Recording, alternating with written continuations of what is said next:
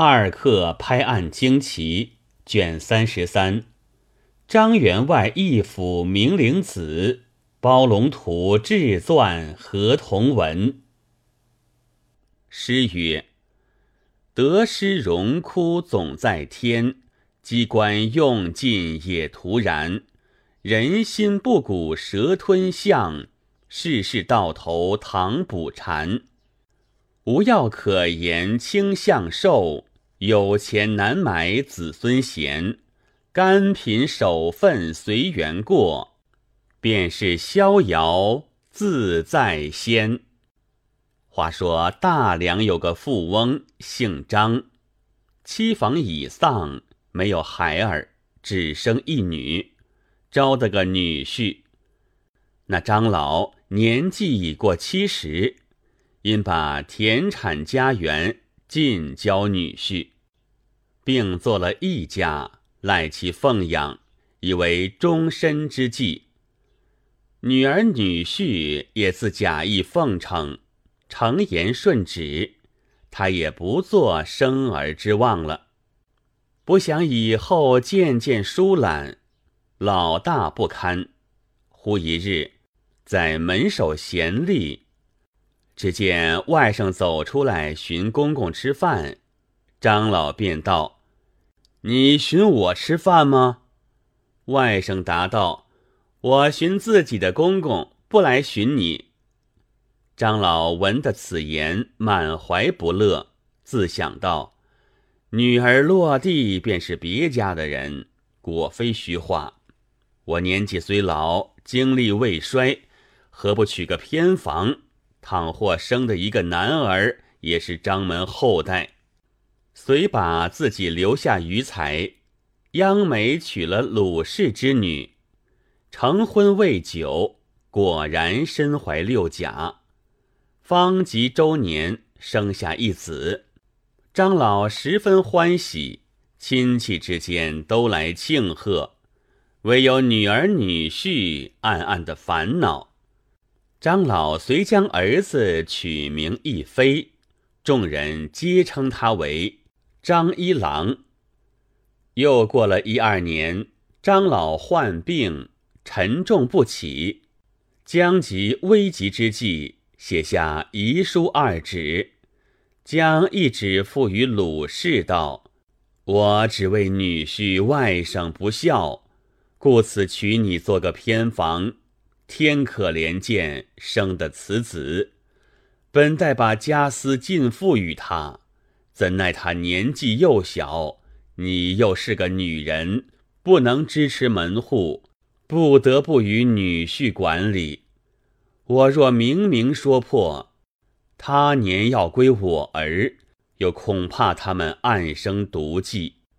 而今我这遗书中暗藏哑谜。你可紧紧收藏，且待我儿成人之日，从公告礼。倘遇着联名官府，自有主张。鲁氏一言，收藏过了。张老便叫人请女儿女婿来，嘱咐了几句，就把一张遗书与他。女婿接过，看到张一。非我子也。家财尽于我婿，外人不得征战。女婿看过，大喜，就交付浑家收弃。张老又私把自己余资与鲁氏母子为日用之费，另间房子与他居住。数日之内，病重而死。那女婿殡葬丈人已毕，倒是家园尽是他的，夫妻两口洋洋得意，自不消说。却说鲁氏抚养儿子渐渐长成，因一遗言，带了遗书，领了儿子当官告诉。怎奈官府都道是亲笔遗书，既如此说，自应是女婿得的。又且那女婿有钱买主，谁肯与他分剖？亲戚都为张一不平。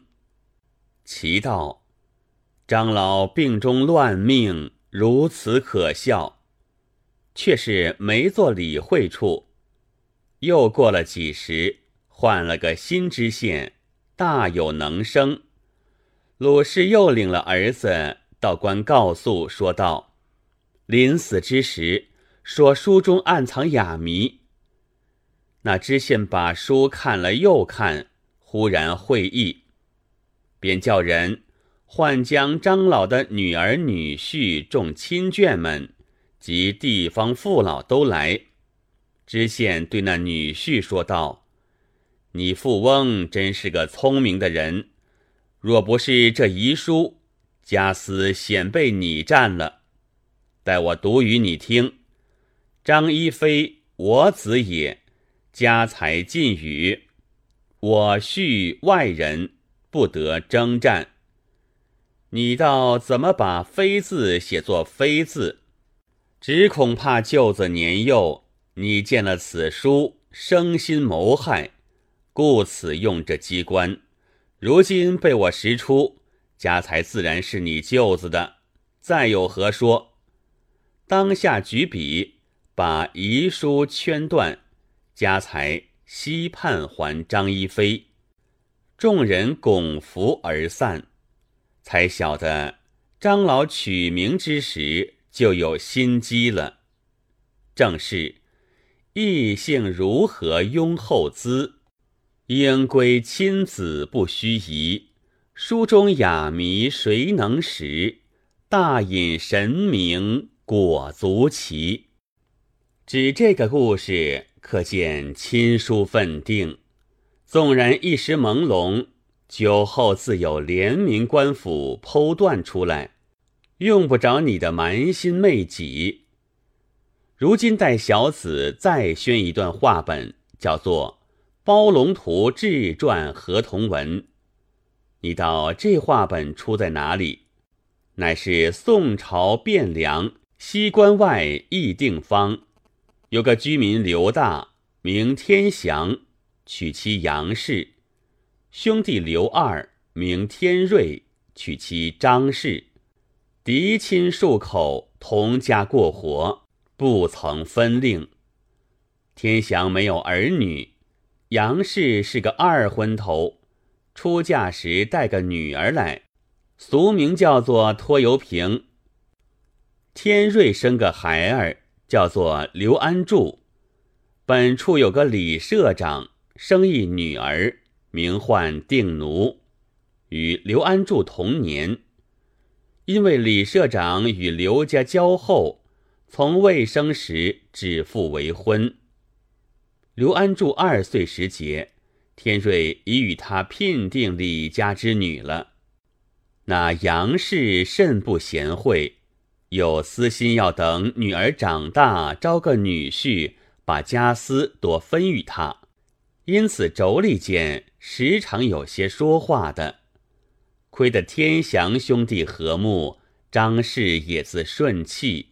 不致生系，不想遇着荒欠之岁，六料不收。上司发下明文，着居民分房减口，往他乡外府趁熟。天祥与兄弟商议，便要远行。天瑞道：“哥哥年老，不可他出，待兄弟带领妻儿去走一遭。”天祥一言。便请将李社长来，对他说道：“亲家在此，只因年岁凶欠，难以度日。上司旨意，着居民拣口，往他乡趁熟。如今我兄弟三口择日远行，我家自来不曾分吝，意欲写下两纸合同文书，把应有的庄田物件、房廊屋舍。”都写在这文书上，我们各收留下一纸。兄弟一二年回来便罢。若兄弟十年五年不来，其间万一有些好歹，这纸文书便是个老大的证件。特请亲家到来做个见人，与我们画个字儿。李社长应承道：“当的当的，天祥便取出两张素纸，举笔写道：“东京西关义定坊住人刘天祥，弟刘天瑞，幼侄安住，只为六料不收，奉上司文书，分房拣口，各处趁熟。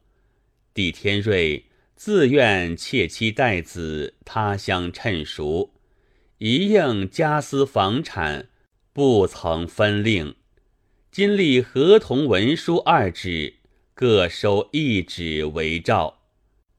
年月日，立文书人刘天祥，亲弟刘天瑞，见人李社长。当下个人画个花押，兄弟二人每人收了一纸，管带了李社长，自别去了。天瑞拣个吉日，收拾行李，辞别兄嫂而行。弟兄两个皆各流泪，唯有杨氏巴不得他三口出门，甚是得意。有一只仙驴赏花时，担道着这事。两纸合同各自收，一日分离无限忧。辞故里往他州。只为这苗黄不就，可恶的心去意难留。且说天瑞带了妻子，一路餐风宿水，无非是逢桥下马，过渡登州。不则一日，到了山西潞州高平县下马村。那边正是丰忍年时，诸般买卖好做。就租个富户人家的房子住下了。那个富户张员外，双名秉仪，浑家郭氏，夫妻两口，为人疏财仗义，好善乐施，广有田庄地宅。只是寸男尺女并无，以此心中不满。见了刘家夫妻，为人和气，十分相得。那刘安柱年方三岁，张员外见他生得眉清目秀、乖觉聪明，满心欢喜，与浑家商议，要过继他做个明灵之子。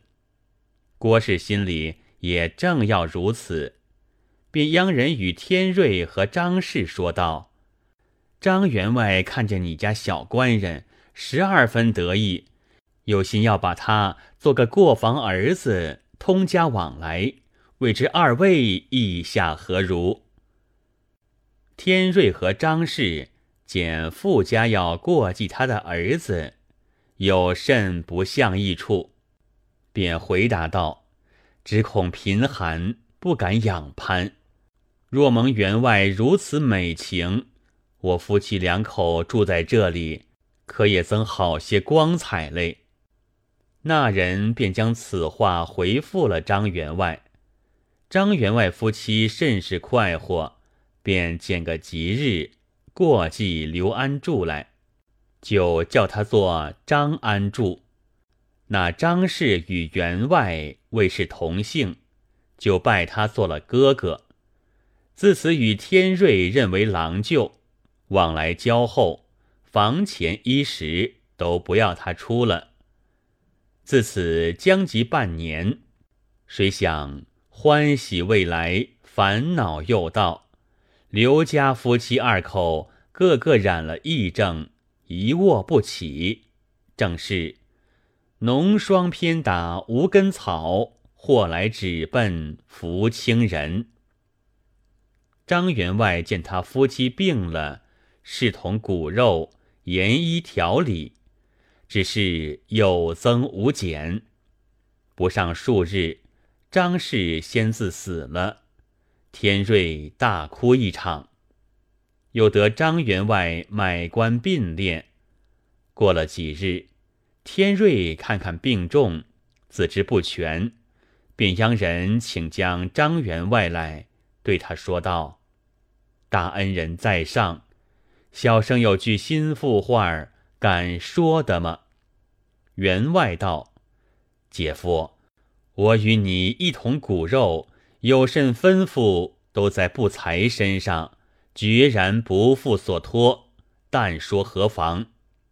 天瑞道：“小生嫡生的兄弟两口，当日离家时节，哥哥立了两纸合同文书，哥哥收一纸，小生收一纸。”怕有些好歹，以此为证。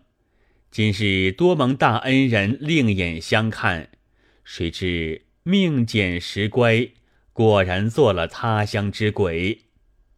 安住孩儿幼小无知，继承大恩人过继，指望大恩人广修阴德，将孩儿抚养成人长大，把这纸合同文书吩咐与他。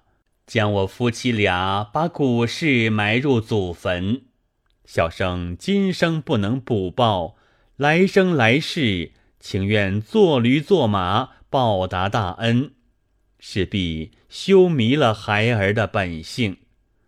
说罢，泪如雨下。张员外也自下泪，满口应承，又把好言安慰他。天瑞就取出文书与张员外收了，挨至晚间，瞑目而死。张员外又被棺木衣亲，成殓已毕，将他夫妻两口棺木全埋在祖茔之侧。自此抚养安住，恩同及子。安住渐渐长成。也不与他说之就理，就送他到学堂里读书。安住伶俐聪明，过目成诵。年十余岁，五经子史无不通晓，又且为人和顺，孝敬二亲。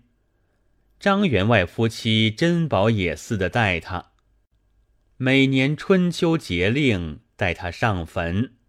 就叫他拜自己的父母，但不与他说明缘故。真是光阴似箭，日月如梭，年指之间又是一十五年。安住已长成十八岁了。张员外正与郭氏商量，要与他说之前事，着他归宗葬父。时遇清明时节。夫妻两口又带安住上坟，只见安住指着旁边的土堆，问员外道：“爹爹年年叫我拜这坟茔，一向不曾问的，不知是我什么亲眷，岂与孩儿说之？”张员外道：“我儿，我正待要对你说，着你还乡，只恐怕晓得了自己爹爹妈妈。”便把我们抚养之恩都看得冷淡了。你本不姓张，也不是这里人士，你本姓刘，东京西关义定坊居民刘天瑞之子。你伯父是刘天祥，因为你那里六料不收，分房减口，你父亲母亲带你到这里趁熟，不想你父母双亡。埋葬于此。你父亲临终时节，遗留于我一纸合同文书，应有家私田产都在这文书上。叫待你成人长大，与你说之就理，着你带着文书去认伯父伯母，就带古事去祖坟安葬。儿啊，今日不得不说与你知道。我虽无三年养育之苦，也有十五年抬举之恩，却休望我夫妻两口。安住闻言，哭倒在地。员外和郭氏叫唤苏醒，安住又对父母的坟茔哭拜了一场，道：“今日方晓得生身的父母。”就对员外郭氏道。禀过爹爹母亲，孩儿既知此事，时刻也迟不得了。启爹爹把文书付我，须所带了古事往东京走一遭去。埋葬已毕，重来侍奉二亲，未知二亲意下何如？”员外道：“这是行孝的事，我怎好阻挡的你？但只愿你早去早回，免使我两口悬望。”当下一同回到家中。安住收拾起行装，次日拜别了爹妈，员外就拿出合同文书与安住收了，又叫人起出古事来与他带去。临行，员外又吩咐道：“休要久恋家乡，忘了我任意父母。”安住道：“孩儿怎肯做？”知恩不报恩，大事已完，仍到膝下侍养。三人个个洒泪而别。